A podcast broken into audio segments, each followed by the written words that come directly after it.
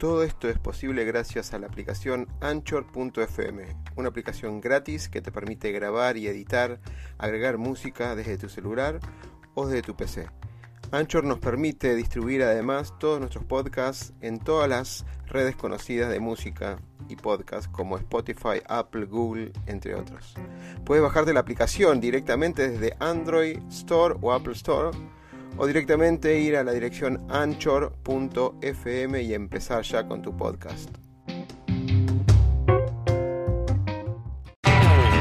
Negocio, pasión, éxitos y miedos. Un punto de encuentro para compartir, aprender e inspirar conversando, con la conducción de Oscar Schmitz.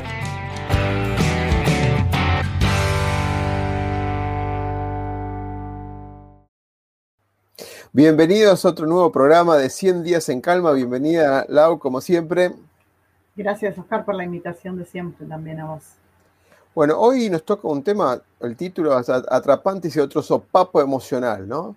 Como que estuvimos, estamos viviendo varios altibajos emocionales, ah, digamos, altibajos de, de ira, de miedos, de bronca, de un montón de esas situaciones donde cada uno lo absorbe de diferentes maneras. Hoy vamos a, darle una explicación teórica, pero también vamos a abordarla desde el punto de vista práctico, a la hora de dar una explicación, si vale, em, luego de tener la lectura. Bueno, vamos a ya eh, invitarlos, como siempre, a comentar desde el canal de YouTube, el canal, la cuenta de Twitter personal o mismo la cuenta de Facebook, donde Em, se habilitan el intercambio de comentarios sobre lo que les pasa. Los invito a que cuenten qué les pasa con las emociones, básicamente. ¿Qué es ese, ¿En qué transición están viviendo ahora? ¿En qué estado de ánimo, si lo pueden definir? ¿O en qué emoción están ahora? Sea la pandemia, sea el encierro, sea el trabajo, sea las relaciones humanas, eh, las relaciones familiares y demás, ¿cómo están con estas relaciones? ¿Cómo están? Hoy vamos a contar este, eh, este capítulo 14 que habla de esto, los estados de ánimo y la emoción. Y después vamos a discutir tres placas interesantes sobre algo que explicamos mucho en los talleres de propósito extraordinario y en lo que es todo lo que es el manejo de emociones o gestión de las emociones y cómo esto se puede cambiar. Fundamental, fundamental detectar cuando estamos absorbidos por una emoción que de alguna manera no nos deja avanzar o no nos deja ver la realidad como tal, si no es una capa invisible que nos, digamos, nos ceja de alguna manera. Bueno, vamos, déjame, te voy a sacar un segundo, Lau, y voy a poner la, el, el capítulo que vamos a leer. Ahí está y lo vamos a poner en formato. Ahí estamos. Bien, bien. Capítulo 14 entonces. Capítulo 14 dice otro sopapo emocional. En momentos de conflictos, las emociones más fuertes vienen a darnos sopapos de realidad. Esa realidad depende de una infinidad de elementos que están pasando en ese momento por nuestra mente. Esa realidad Podrá ser miedo, enojo o tristeza, por nombrar alguna de ellas. Y como sin saberlo, dejamos de ser quienes somos para transformarnos en otro sin darnos cuenta. Entramos en la tristeza, el enojo y el miedo, dejando de ser nosotros mismos para ser esa emoción. Pero no nos damos cuenta de esa transformación. Conversar y accionar en esa emoción produce resultados que no corresponden a nuestro verdadero ser. En realidad, estamos siendo esa tristeza, ese enojo y ese miedo. Darnos cuenta es la clave, pero no hay una, receta si alguien no nos lo, no lo hace notar desde afuera. Debemos lograr estar en calma para identificar en qué estado de ánimo estamos para poder volver a nuestro ser interior, nosotros mismos. Y la frase de Steve Goodyear dice, cuando sientas estabilidad podrás navegar en paz hasta en las peores tormentas. Tremenda frase como para, para analizarla. Bueno, Lau, bienvenida de vuelta. Perdóname que voy, a, voy poniendo y déjame poner un título, te pongo en primer plano para dar tu opinión, para arrancar de, de este capítulo. Sí, claramente el tema de las emociones y las emociones vividas muy intensamente, son esos zapapos que nos llevan a, a despabilar un poquitito y darnos cuenta que estas emociones como el miedo, el enojo, la frustración, la angustia, la ansiedad, la culpa y todas las que se nos puedan llegar a ocurrir en este episodio del día de hoy, puntualmente nos marcan dos caminos. Nos marcan un camino donde nos podemos anclar y quedarnos anclados en esa emoción y vibrar y transitar desde esa emoción todo el tiempo, obviamente aceptando las consecuencias que traigan, o bien utilizarlos como realmente se tiene que utilizar, que tiene que ver con tomar esta emoción como un remanente de energía que me va a ayudar a mí para generar el cambio, ¿no? Bien, bien. Vamos a hacer un cambiazo. Estamos jugando un poquito con, con, los primeros planos y vamos a repasar los primeros cuadros. Vamos a analizar, vamos a analizar qué ocurre, qué ocurre en una en, la realidad cuando se dispara una emoción. Entonces, en ese sentido, aparecemos con, como en esa realidad, en ese mundo que estamos observando, en la vida cotidiana, y ahí existe un mundo exterior. Cuando decimos mundo exterior es lo que sucede ahí afuera, donde hay sucesos, acontecimientos y hechos observables. Cuando decimos hechos, recordemos que son algo que de alguna manera, ¿sí? No hay una interpretación puntual. Es decir, si vemos una silla, es una silla, si vemos una acción, describimos esa acción, pero no le agregamos cuando observamos algo que resulta dificultoso, obviamente, observamos ese hecho como tal. ¿sí? De golpe y porrazo puedo ver dos personas hablando, si es en el tono elevado de voz para lo que yo creo que es un grito, una persona que le grita a otra, una persona corriendo, una persona aparentemente con cara de enojo, una, una, discusión, etcétera, etcétera. tengo estoy observando el mundo y observo esos hechos. Cuando observo esos hechos, el siguiente paso, lo que me sucede, es que de alguna manera yo tengo una percepción limitada. Ya la percepción física de los ojos, la escucha, el olfato, si es por tacto o por el tema del tacto, tengo cierta limitación.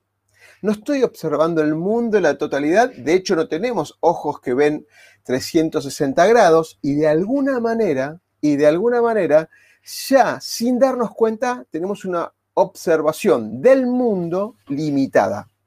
Entonces, cuando observo de esta manera, no puedo observar a los costados, no observo lo que ocurre atrás mío y estoy observando el presente. No, no, no puedo observar lo que le pasó en el pasado a esa persona o lo que ocurrió en el pasado hasta que empecé a observarlo yo. No nos damos cuenta de esto. Y ya tenemos una percepción física del ser humano limitada. Pero creemos que estamos observando todo. Cuando capturamos eso, el segundo paso que ocurre es una interpretación de acuerdo a lo que observamos. De acuerdo a lo que observamos, seguramente hay un conjunto de patrones, de creencias, de historias, de modelos mentales, algo que ya está configurado en, en nosotros, que empieza a generar pensamiento y evaluar, aunque también tomar definiciones y significados de lo que estamos observando. De alguna manera vemos algo y ya sacamos una primera conclusión por la percepción que tuvimos y la interpretación que es inmediata. Entonces, si golpe y porrazo vemos que una persona que está distraída está cruzando la calle, está distraída porque está con el celular, sucede en la calle y vemos que un auto, lo primero que podemos pensar es que, estamos, que, está distraída, no le va a prestar atención al auto que viene y acudimos y por ahí accionamos en algo. Tenemos una interpretación inmediata. O por ahí, por ejemplo, tenemos una pareja que está hablando, una, una, una de ellas está con el celular y tenemos una percepción e interpretación de que no la está escuchando. Por más que esté a 200 metros, tomamos partido en ese sentido. Entonces, una vez que tenemos esa interpretación, ya le, estamos dando valor a lo que observamos y en consecuencia, el tercer momento, que se nos dispara la emoción. Porque si interpretamos cosas, podemos interpretar algo que para nosotros es bueno algo que para nosotros es malo, pero ya interpretamos algo de alguna manera. Pongamos la situación de vuelta, rápidamente. Mundo exterior, noche. Un día a la noche, y de golpe por rato estamos volviendo a nuestras casas, y en la otra esquina aparece una persona, una sombra, casi en la oscuridad porque se cortó la luz, una silueta de una manera. ¿Qué observamos? Una silueta. Nada más que eso, que una silueta en la oscuridad casi de la noche. Interpretación, por ahí puede ser una persona, un malviviente, puede ser un delincuente, puede ser alguien. ¿Qué es esa hora cuando no es un horario para que haya mucha gente en la calle? Aunque yo estoy en esa calle, ¿no? ¿Qué emoción puede dispararse? Miedo. Miedo a, ser asaltado, miedo a que de alguna manera em, se provoque un acto de violencia hacia mi persona. Entonces ahí se dispara el miedo. Y ya ese miedo que se dispara condiciona lo que viene después. Porque pueden pasar varias cosas. Puede ser una emoción que potencie, o sea, que sea virtuosa, ¿sí? O puede ser una emoción que sea viciosa.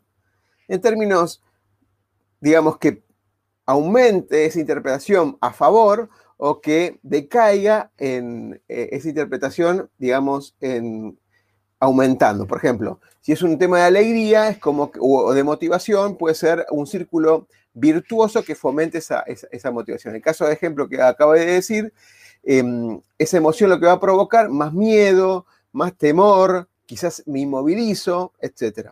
Va a generar un círculo.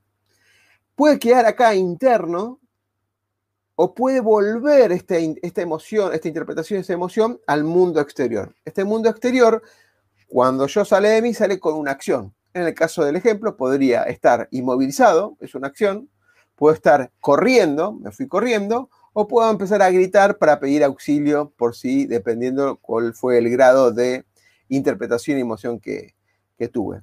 Esa acción provoca un cambio en el mundo exterior que estoy observando y así todo esto ocurre rápidamente. Y ya te doy la voz y la palabra Em, donde tengamos en cuenta lo siguiente en este circuito. La emoción no se puede gestionar en una, discusión que siempre tenemos. La emoción se dispara. Lo que podemos hacer es analizar, reflexionar qué interpreté yo para que me provoque esa emoción. En este caso el miedo, por ejemplo, puede ser la ira, lo que fuera. Entonces podemos ir al significado de esa emoción desde el punto de vista de la interpretación. ¿Sí? Lau, tema... Tema para cortar tela durante mucho tiempo. Pero bueno, vamos a tratar de, mantenernos en el foco de esta placa que pusiste vos, porque claramente siempre la alerta está y viene como información desde el mundo exterior. Y está signada por la mirada que yo le doy a esa experiencia. Es decir, pasa algo en mi contexto, en mi contexto más cercano, en mi entorno en el cual yo trabajo, en el cual yo me dirijo de un lugar a otro o demás. Y claramente eso que sucede, que me viene como información externa de este entorno, de este contexto, va a activar algo en mí. Pero se va a activar a través, como bien vos dijiste, de esta percepción, de la mirada que yo le dé acorde a lo que estoy percibiendo de lo que estoy pasando, si es algo que a mí me va a poner en una emoción de estado de alerta o me va a activar más la parte instintiva. Entonces esta percepción lo que hace es mostrarme con qué anteojos yo estoy mirando lo que me sucede, con qué energía estoy mirando, con qué energía también la estoy interpretando. Porque acorde a esa interpretación que yo hago, va a surgir una emoción que me va a poner claramente en un estado biológico de alerta o en un estado claramente también de huida. Claro. Acorde a la información que yo tenga biológicamente con respecto a esto que está sucediendo, la percepción que tengo y la emoción que desata en mí, yo claramente voy a tener una respuesta, una acción. Si yo tengo una acción que me lleva a retrotraerme y quedarme quieta, es porque claramente o tengo que huir o me tengo que guardar. El tema es cuando esta emoción a mí o a cualquiera de nosotros, lo que nos desata tiene que ver con la alerta biológica constante. ¿Y a qué me refiero con la alerta biológica? Cuando se disparan en nosotros estas emociones como el miedo, el enojo, nosotros tenemos dos partes de, de, nuestra mente que trabaja, una desde el lado instintivo y otra desde el lado más del intelecto. Cuando a mí me despierta una alerta biológica, una amenaza, que algo me puede llegar a pasar, por ejemplo, estoy en la noche en la oscuridad caminando y veo que adelante está pasando cierta y determinada cosa, claramente lo que se me va a activar si yo no gestioné en su momento alguna experiencia similar, es un, instinto de, de, alerta. Entonces se van a activar en mi cuerpo un montón de mecanismos para que yo tenga un remanente de energía para ponerme el instinto de supervivencia. ¿A qué me refiero? Salir al ataque, luchar, pelear y demás. Que son todas las eh, hormonas que se generan a través del hígado, del páncreas, la adrenalina, la noradrenalina. ¿Por qué? Porque eso va a llevar a que mi flujo sanguíneo esté asignado en el corazón y automáticamente yo pueda ir a esa acción, que me ponga a mí a reparo y que me cuide. El tema es la gestión. Vos, vos bien dijiste, no se gestiona la emoción, sino se gestiona lo que sucede alrededor de la emoción para que yo pueda generar ese cambio. Totalmente. Vamos a un caso que no sea extremo y vamos al punto de vuelta. Un ejemplo, por ejemplo, estoy en el trabajo, ¿sí? Y veo que eh, de alguna manera yo estoy pidiendo un aumento o estoy o veo que la situación de, laboral hay recortes, ¿sí? Y posiblemente despidos. Eso es lo que veo en el mundo exterior. Veo muchas reuniones de mi jefe con recursos humanos, veo reuniones con mi jefe con lo que aparentemente serían los más allegados, estoy usando una palabra así general, pero me saldría más alcachofa, más chupa media, etcétera, más allegada. Eso es lo que estoy observando. ¿sí? Observo eso. Entonces, lo primero que veo, veo esa parte y no veo el todo, porque ni siquiera escucho lo que están hablando. Entonces percibo que hay reuniones, ¿sí?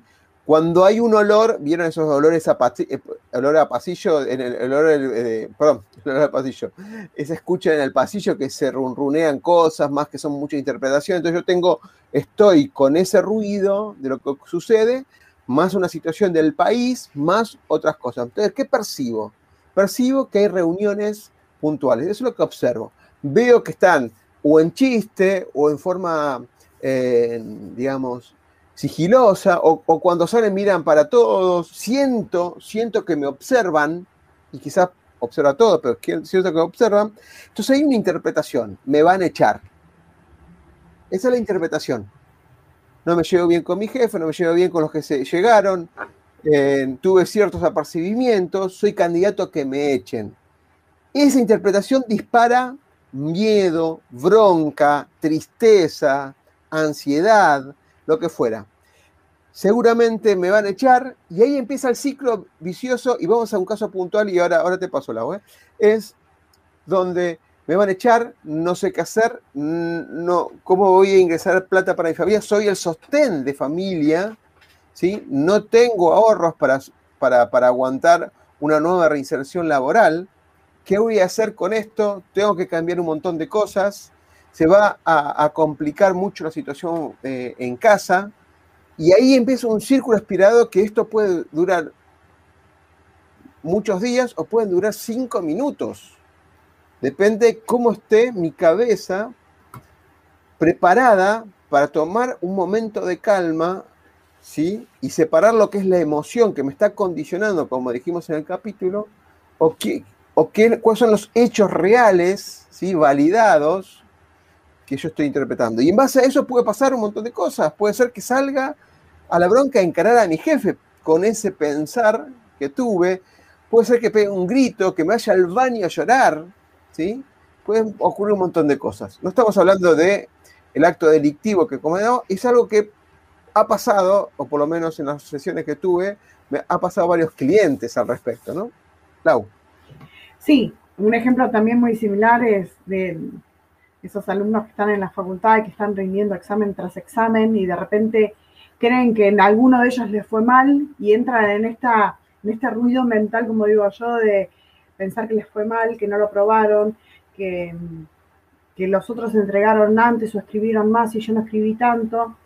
Y eso claramente nos pone en un, estado de alerta biológica, porque nos, nos genera, más allá de miedo, nos genera mucha incertidumbre, porque acorde a ese resultado, nosotros se define cómo sigue nuestra carrera, cómo sigue el ritmo de estudio, cómo siguen las correlatividades.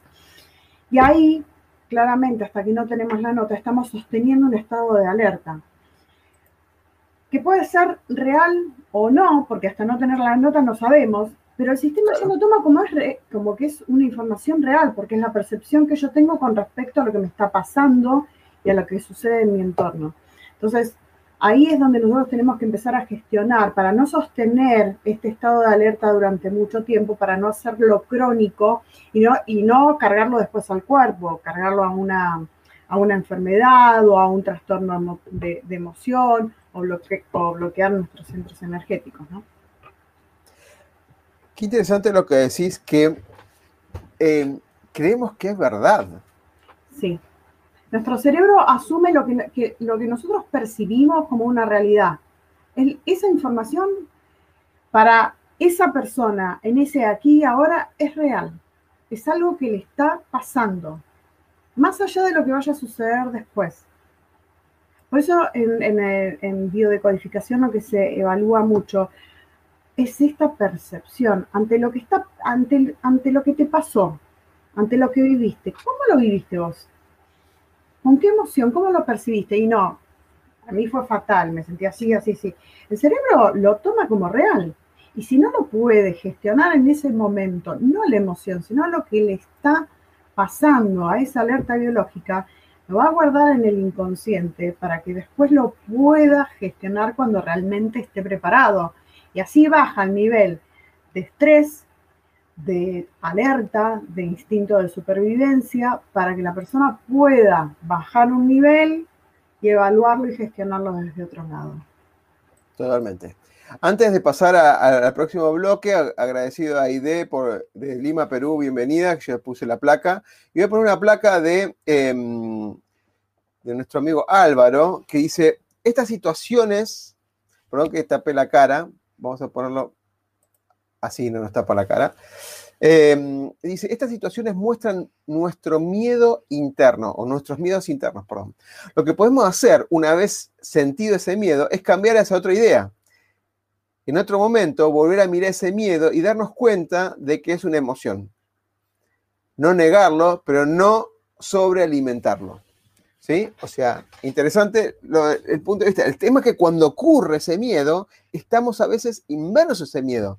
Depende de la circunstancia, el conjunto de elementos que estamos percibiendo, ese miedo a veces nos, nos, nos abraza completamente. Situaciones cuando estoy dando una presentación, que tengo miedo porque por ahí no me va a salir, o que la gente no me está prestando atención, y me armo un revuelo hasta que ocurre, ¿no?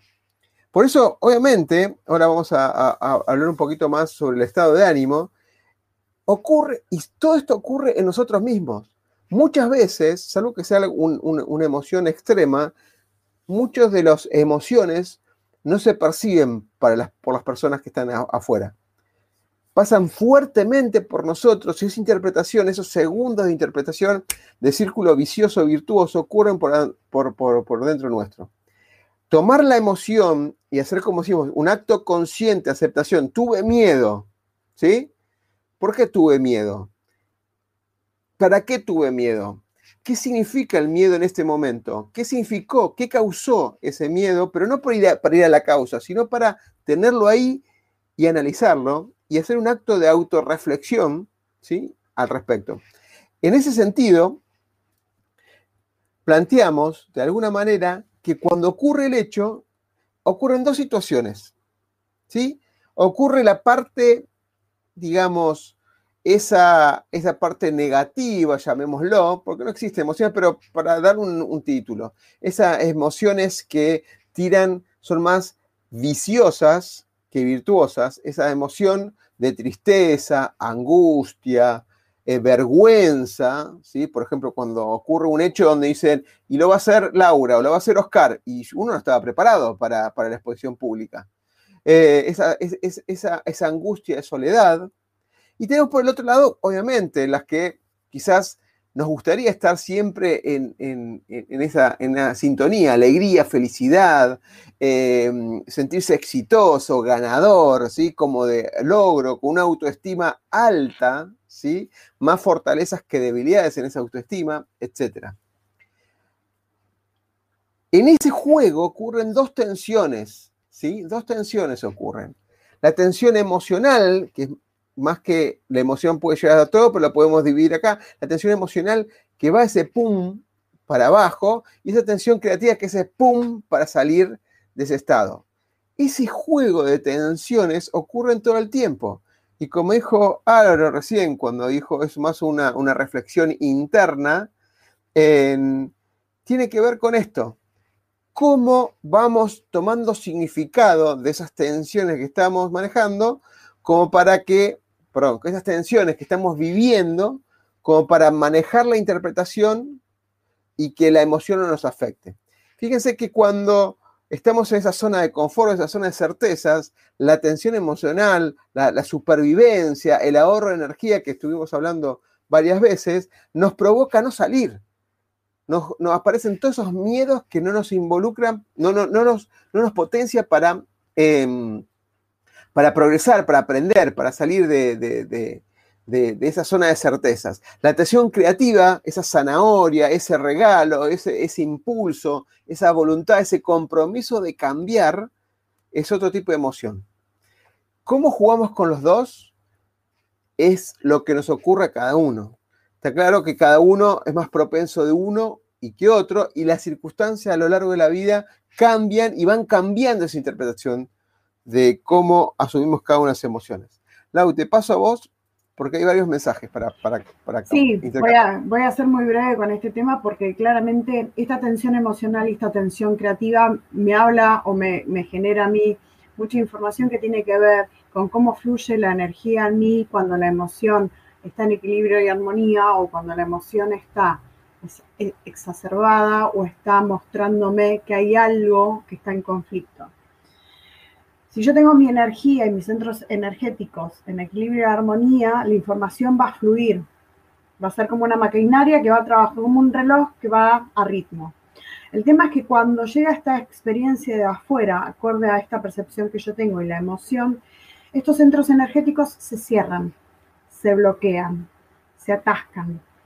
Y es donde nosotros empezamos a anclar más la energía. Una tensión emocional, yo quizás lo voy a sentir más a nivel estómago, porque es uno de los primeros centros energéticos que a mí se me va a cerrar, porque me dio miedo.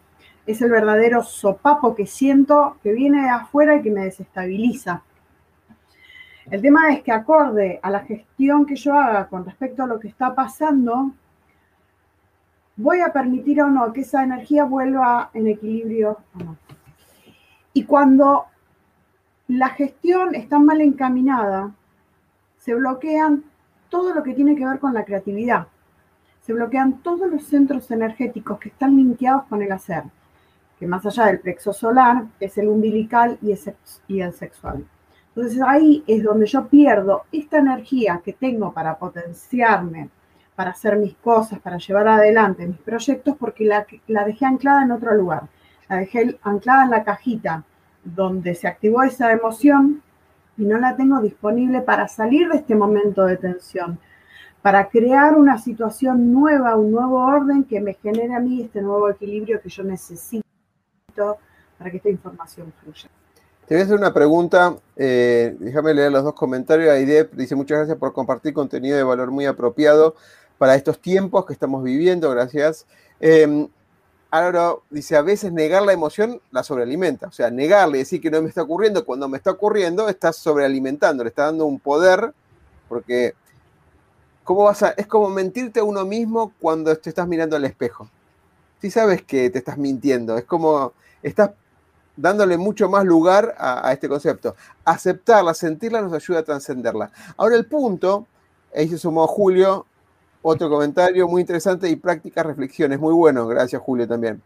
Em, el, punto acá es la energía de tener el miedo y la energía de aceptar la situación y de alguna manera reconducir, reconducir esa energía para afrontar ese miedo, que es distinto lo que estoy diciendo, ¿eh? ¿es la misma? ¿Me desgasta de la, misma manera? ¿Se consume de la misma manera? ¿Cómo es esa mirada? Bueno, claramente no se consumen de la misma forma. Cuando yo me anclo en el miedo y no puedo resolver lo que me está generando este miedo, mi energía se drena. Es como que hay un pulpo que me, que me está sacando esa energía. Porque es una emoción densa, nociva. Ahora, si yo gestiono y me fijo en qué me limita este miedo, en qué me hace sufrir, y acepto y veo en qué acción yo puedo mejorarlo, a veces un miedo puede ser por no tener recursos, por no tener información. Entonces, cuando yo empiezo a desglosar, bueno, miedo, ¿qué tenés? Le doy una forma, le doy una entidad. Empiezo a ver que ese miedo quizás era una falta de información. Automáticamente esa energía deja de drenar. Porque ya acepté que hay algo que me genera esta emoción, pero que estoy viendo cómo la puedo resolver. Y esto tiene que ver la diferencia entre el aceptar y el rechazar la experiencia. Yo cuando rechazo la experiencia y la guardo en una cajita, porque o la niego o no, esto no es para mí, ahí me anclo en el sufrimiento. Pero si yo lo acepto, automáticamente el rango energético cambia, cambia y se abren estas posibilidades de generar acción, evaluando lo que nos sucede, gestionando lo que nos sucede, cómo nos sucede, con las herramientas correspondientes. Y automáticamente ahí es donde ya cambiamos de estado. Por eso se, se desgastan de dos formas diferentes. Cuando yo me anclo en el miedo, se drena. Cuando yo me anclo en la aceptación, se retroalimenta. Para generar más. Excelente. Acá hay, algo, interesante por otro mensaje que acabo de recibir por, por WhatsApp, es, no estamos diciendo que seamos positivos. El ser humano, el ser humano no puede estar todo el tiempo con una emoción positiva todo el tiempo. O sea, natural, ojalá eh, lleguemos al, nivel donde tomemos todo como aprendizaje, tomemos todo con, una transmutación de, que nos sume eh, aprendizaje y nos encamine eh, en la abundancia y demás temas que siempre hablamos. El punto es que el ser humano tiene altibajos emocionales, por eso pusimos tensión emocional y tensión creativa. Todo el tiempo está en tensión de un lado y del otro. Suceden cosas, esperamos algo y se derrumba. Le pedimos a alguien algo, tenía una esperanza, resolver una parte que, una problemática y no, y no cumple. Y, y había un compromiso ahí, sí había un compromiso. De golpe y porrazo estamos en una reunión con un tema ¿sí? Estamos viendo si empiezan los chicos a la escuela o no empiezan a la escuela y recibe uno un mail diciendo eh, que está abierta las reuniones para comprar la ropa del colegio. O sea, hay algo que uno, uno a veces dice, pero estamos organizándonos para que vayan los dichos al colegio y tenemos una reunión para esto. Cosas que por ahí no van, van en desenfoque. De, golpe y por eso no quiero meterme ni con la política ni, ni con la religión, pero en un momento dado estamos pensando que hay mucha cantidad de cosas y vemos gente abrazándose, festejando. Claro, tiene, que, tiene una tensión, una tensión de encierro donde cambiaron todas esas emociones. El intercambio cambió las conductas y demás que le cambiaron, le impactaron su realidad. Imagínense las cosas que habremos supuesto en el encierro simplemente por absorber información o datos de los medios ¿sí? sean verdad o mentira, indistinto. Nuestra interpretación de lo que observamos, ¿sí? condicionado a veces con un sesgo de cómo fue comunicado y tomamos partido en, la emoción. Quizás tomamos partido de algún montón de cosas que están sucediendo en el mundo y digo, yo no quiero salir por todo lo que está pasando. Y pareciera como si fuera el fin del mundo, algunos lo habrán tomado. Hay otros habrán dicho, no, para, para, para. Acá insisten desde hace un año que el barbijo, el lavado de manos, el alcohol, con eso uno se previene. Entonces, por eso la pregunta que le decía a Lau es, ¿cómo podemos de alguna manera, no siendo siempre positivo, cómo ayuda esto de, en vez de ir a la emoción, esta de tensión emocional, miedos, eh, eh, vergüenza, eh, ansiedad, darnos cuenta, darnos cuenta que estamos en esa emoción, o más aún, algo más arriba, estado de ánimo, que es la repetición de una emoción en el tiempo y se permanece constante, un estado de ánimo, para poder identificarla, aceptarla y decir, para, para, yo no quiero estar así, porque me está limitando la realidad que estoy observando. Tengo que, tengo que avanzar de otra manera. algún comentario, tengo varios comentarios y aparte tengo para ir a la, última placa. Si algo muy simple es empezar a aceptar que las emociones no son ni buenas ni malas, son emociones. Lo que se ve afectado es mi percepción, es como yo las veo. Las emociones lo único que me van a llevar es a generar cambio en mí acorde a esa percepción y a la elección que yo hago. Si elijo aceptar lo que me está pasando y gestionarlo, buenísimo. Si decido guardarlo, también en algún momento se va a volver a repetir para que yo lo pueda resolver y lo pueda solucionar. Pero es una pregunta muy, digamos, que yo uso mucho en sesión, es preguntarles en qué los limita lo que les está pasando, con la emoción que está teniendo. Porque si es limitante, claramente hay que ir a hacer un trabajo más de fondo. Si a mí este miedo me limita a salir y hacerlo cotidiano, es que tengo que buscar cuál fue la programante que me generó esa información, que me generó ese miedo, y buscar las herramientas adecuadas y los recursos adecuados para gestionar la historia, no el miedo. El miedo de por sí es ese remanente de energía para generar cambio. Yo lo puedo ver como malo, lo puedo ver como bueno, pero si yo realmente no me anclo en que es positivo o negativo, sino que genera cambio, ya es mucho más fácil el proceso y fluye mucho más rápido. Y eso es lo que tenemos que, enfocarnos. Se hace crónico cuando ya se hace un estado de ánimo sostenido. ¿Cuánto tiempo llevas con esta manifestación? ¿Cuánto tiempo llevas con esta, con esta limitación de no querer salir de tu casa porque tenés miedo? O de no presentarte un examen porque tenés miedo al bochazo, por ejemplo. Totalmente. Bien, vamos ahora al, al tema de los estados de ánimo. Recuerden que la emoción puede ocurrir en un momento, un momento determinado y esa emoción dura, puede durar unos segundos, unos minutos, eventualmente puede durar unas horas, pero la emoción, por lo menos en, la, explicación que les quiero dar, es una emoción que es eh, más corta, que dura un periodo determinado de tiempo. Ocurre un suceso, hay una interpretación, pum, se dispara la emoción, se dispara tú, ese momento, ese momento de miedo, ese momento, ¿sí? De vergüenza, pero ocurre en periodos cortos de tiempo.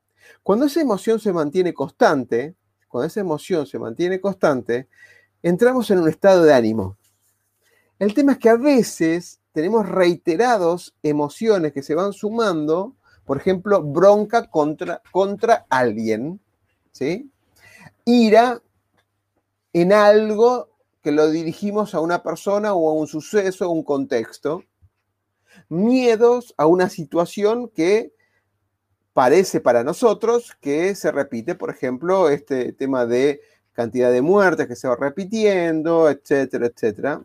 Entonces se va entonces, de alguna manera, eso se transforma en un estado de ánimo. Es esa emoción que se repite y por lo general no nos damos cuenta hasta que alguien nos dice, provoca que estamos en un estado de ánimo. No, para darnos cuenta tenemos que estar en un estado de meditar de alguna manera todos los días y poder separar esos pensamientos de nosotros, esos pensamientos de nuestra mente. La mente todo el tiempo busca pensar, pensar, pensar, pensar, y para estar en calma requerís de algún proceso de meditación, algún proceso que separe esos pensamientos de nuestra mente, para que libere esa mente y no esté abusiva de esos pensamientos constantes y no nos sesgue la interpretación de la realidad. Y en este caso hay, hay dos, estados de ánimo básicos, son cuatro, pero vamos, vamos por el lado de la parte de abajo del rechazo, ¿no? El primero de ellos que siempre lo, lo, explicamos y es muy importante porque hay muchas cosas que vienen del resentimiento, de la historia, de esas cosas que llevamos en la mochila, ese resentir. Resentir, acuérdense que es volver a sentir algo que pasó en el pasado. Y si no lo volvemos a sentir en el presente, quedó, en el pasado. No, no hay manera. Si nosotros vivimos en el presente, como hemos dicho en el aquí y ahora, en estos segundos escasos que estamos compartiendo.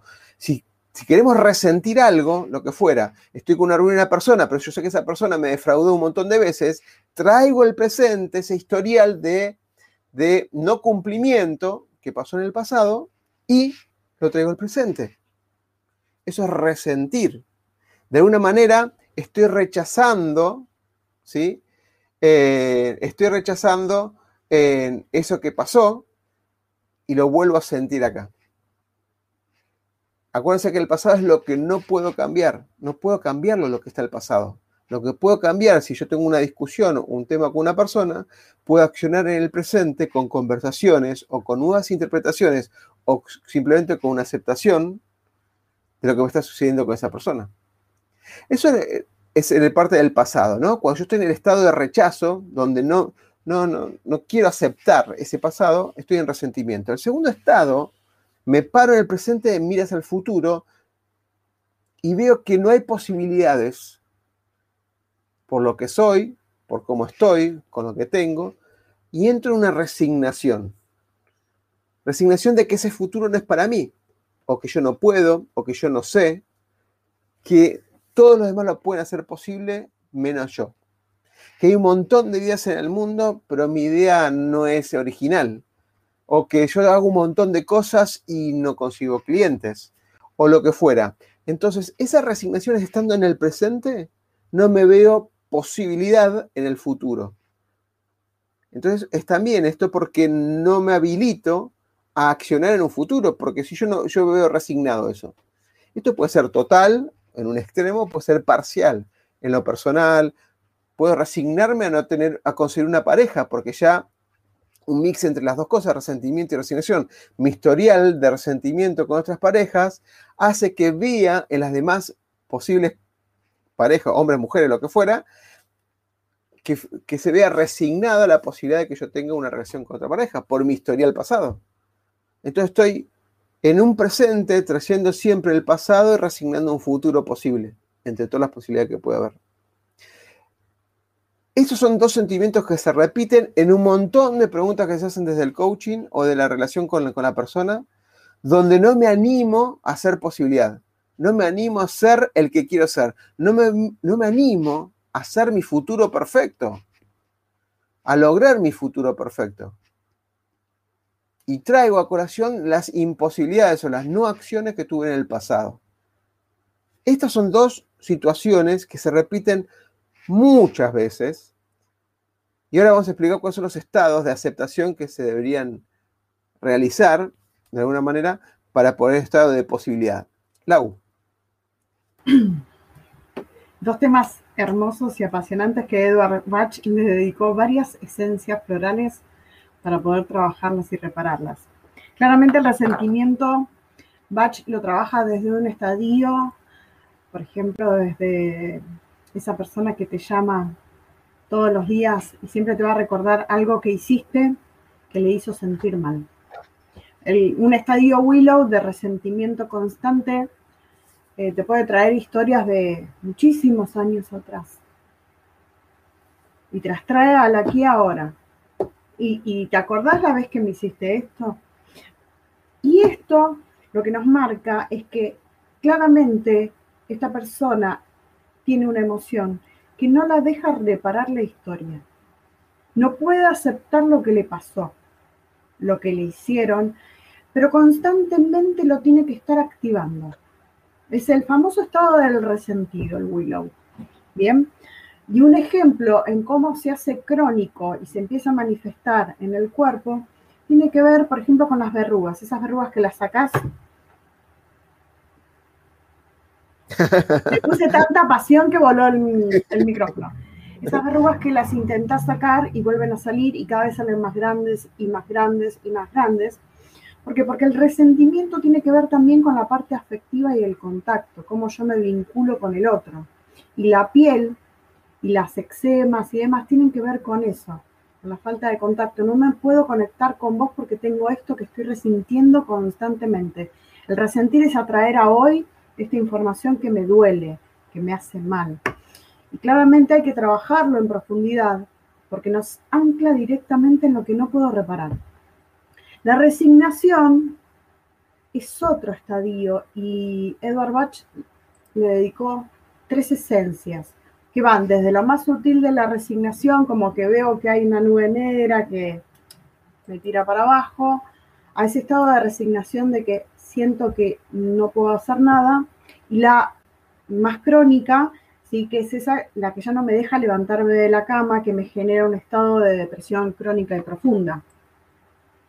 Entonces, acá claramente hay que gestionar qué es esto que no podemos, que no pudimos gestionar y que nos resignamos a que fuera así, aceptándolo como una realidad que no es esa realidad y que en lo que nos limita es en el potencial, en el hacer, en el generar, en el crear y apuntar hacia ese futuro, hacia esos deseos que en algún momento nosotros tuvimos. Por eso, claramente Bach trabaja con este conflicto biológico entre lo que le pasa a la persona, la personalidad y lo que realmente está haciendo, y si está linkeado o no con su propósito.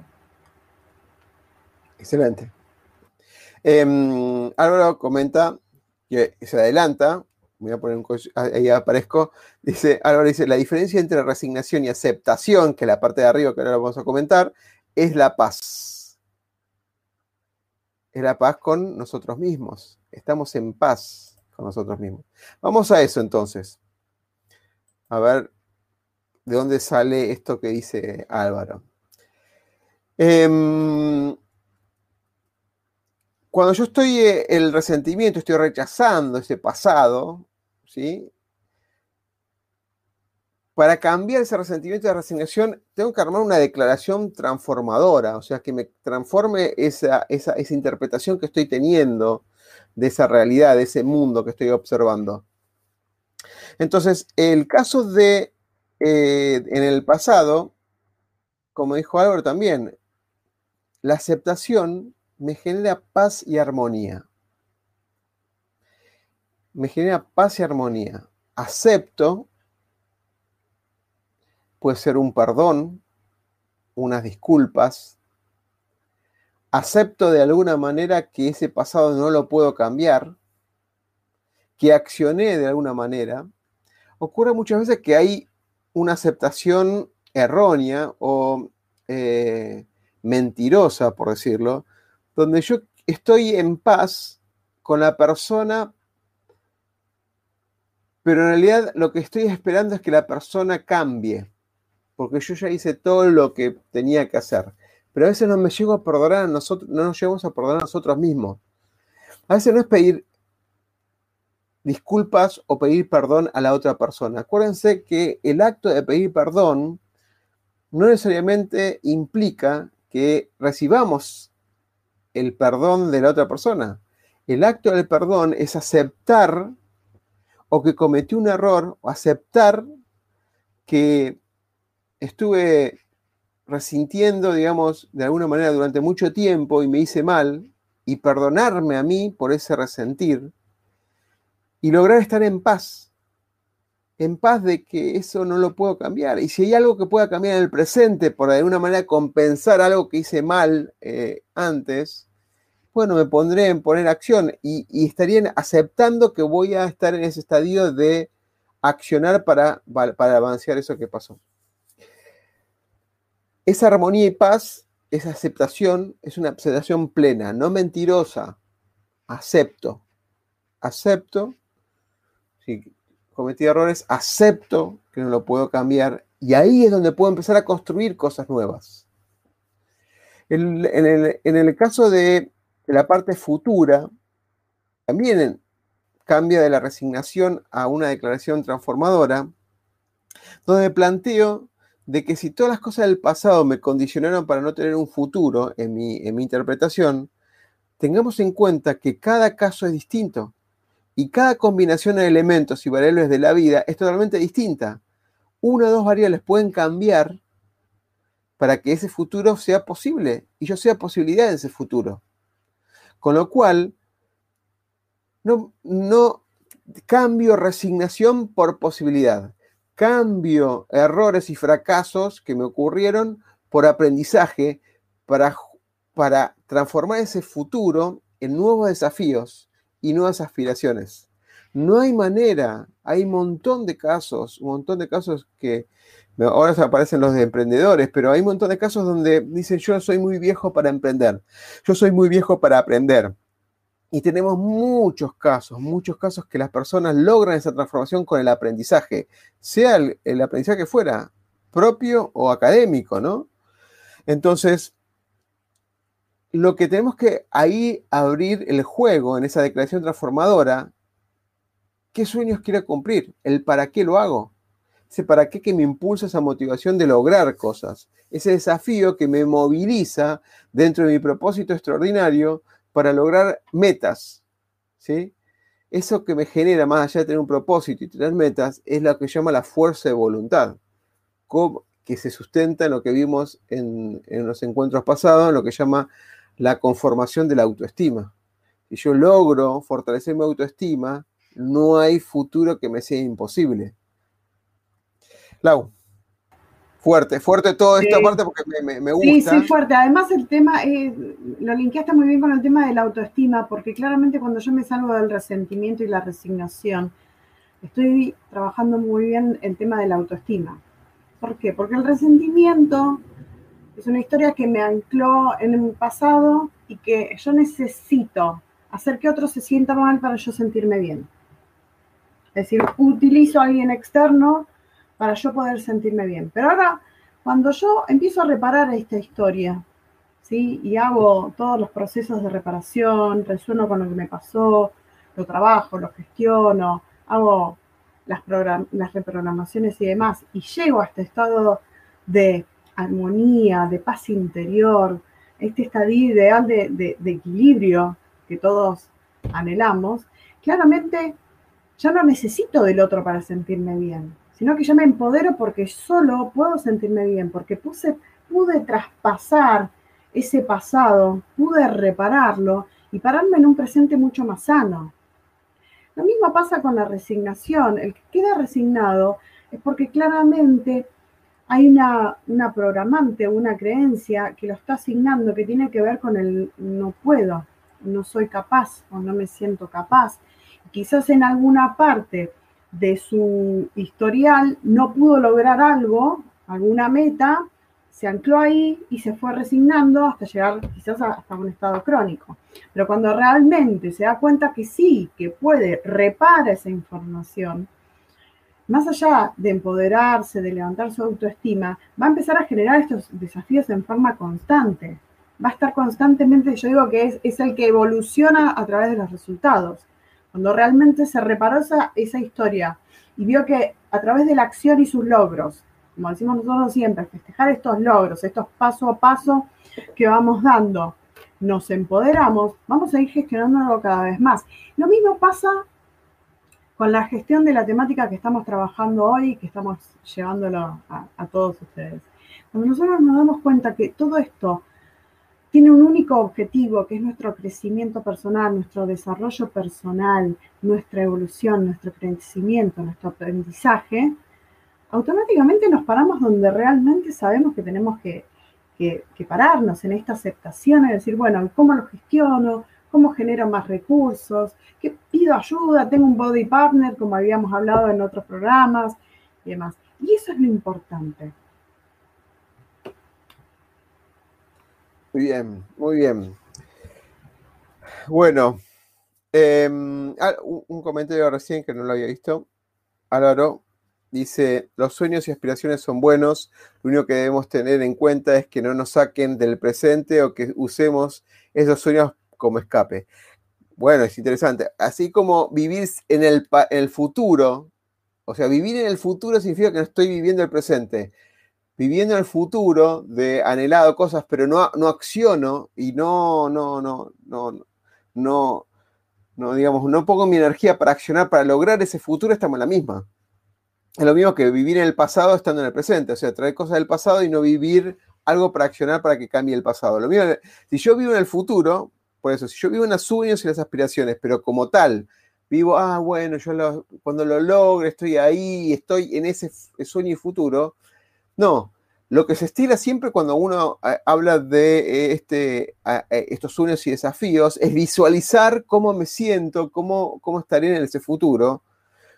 Digamos, absorber esa sensación de cómo voy a estar y volver al presente, luego de haber vivido ese futuro con todos los alimentos de, todo estilo, y empezar a construir un plan de acción para lograr ese futuro. Si yo me quedo en el futuro, lo vivo, y me quedo ahí sin accionar, estoy en el presente sin hacer nada, viviendo un sueño. Por eso hay una frase que siempre utilizamos con Lao que se llama soñar, creer y crear. Soñar ese futuro, creer en uno mismo, la autoestima, la voluntad, el compromiso, la acción y crear acciones. Crear acciones, metas, resultados. Lau, te veo diciendo que sí. Sí, sí a todo. Imagínate que este estado de estar en, el extremo siempre en el futuro, también lo vio Bach. Lo vio Bach y lo vieron un montón de otros terapeutas porque claramente por PNL también tenemos reprogramación en líneas de tiempo para desanclar del pasado o desanclar del futuro. Y ahí es donde tenemos que empezar a ser coherentes y también tener un, equilibrio. No me sirve de nada estar allá en el futuro, porque yo tengo que estar aquí ahora, porque la energía está disponible ahora, no en algo que todavía no sé cómo va a pasar, que recién estoy creando y proyectando. Entonces, lo ideal es siempre, bueno, aquí y ahora, hoy, ¿qué puedo hacer para gestionar todo esto que me sucede y obviamente quedarme en una energía que me sea para potenciar, que me sirva para potenciarme, para empoderarme, para hacer, para gestionar, para crear y demás. Excelente. Bueno, para cerrar, em, nada más agradecerle a los que estuvieron participando. Gracias a Álvaro, a Julio, a Aide, Aide, lo pronuncié bien. Eh, sí, Aide, Aide, eh, Mary Rivera, a Álvaro y a Julio que estuvieron ahí, y más, algunos cuantos más que siempre están en silencio. Brenda, que estuvo ahí dando vuelta al principio, que estuvieron en silencio, bienvenido. Hagan las preguntas o si lo quieren, me lo mandan en forma privada, direct, eh, mensaje directo, no, hay ningún problema. Es muy importante este intercambio y, demás. Aide comenta, ya en el cierre, dice sin accionar no logras nada. Hay que trazarse metas, visualizar que logramos esa mesa, accionar, disfrutar plenamente del proceso. Brenda dice, sí, acá. y Álvaro, eh, felicidad, excelente programa, ¿no? Excelente por estar ustedes ahí. En cuanto a este, a este mensaje, hay, un, en nuestro portal de herramientas. Hoy publicamos una herramienta que se llama Oscar con la letra K, transformacional, que viene, no, es, no es porque es Oscar, porque soy yo, por mi nombre, digamos, justo coincide, pero es un del libro eh, Solution Focus, que es una técnica para eh, focalizar estrategias y planes de focalización en las soluciones, olvidándose del problema. Em, y habla del proceso de cómo coachar o hacer auto-coaching, ¿sí? o coaching de equipos, eh, con la técnica, se llama modelo SCAR transformacional. Está publicado ahora, lo publicamos hace una o dos horas en el portal tool.oscarschmidt.com y habla de esto.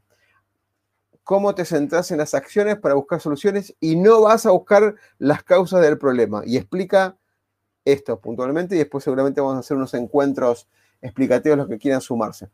Muy bien, entonces, el próximo, como siempre, nunca vemos lo que va a haber el próximo, eh, próximo capítulo.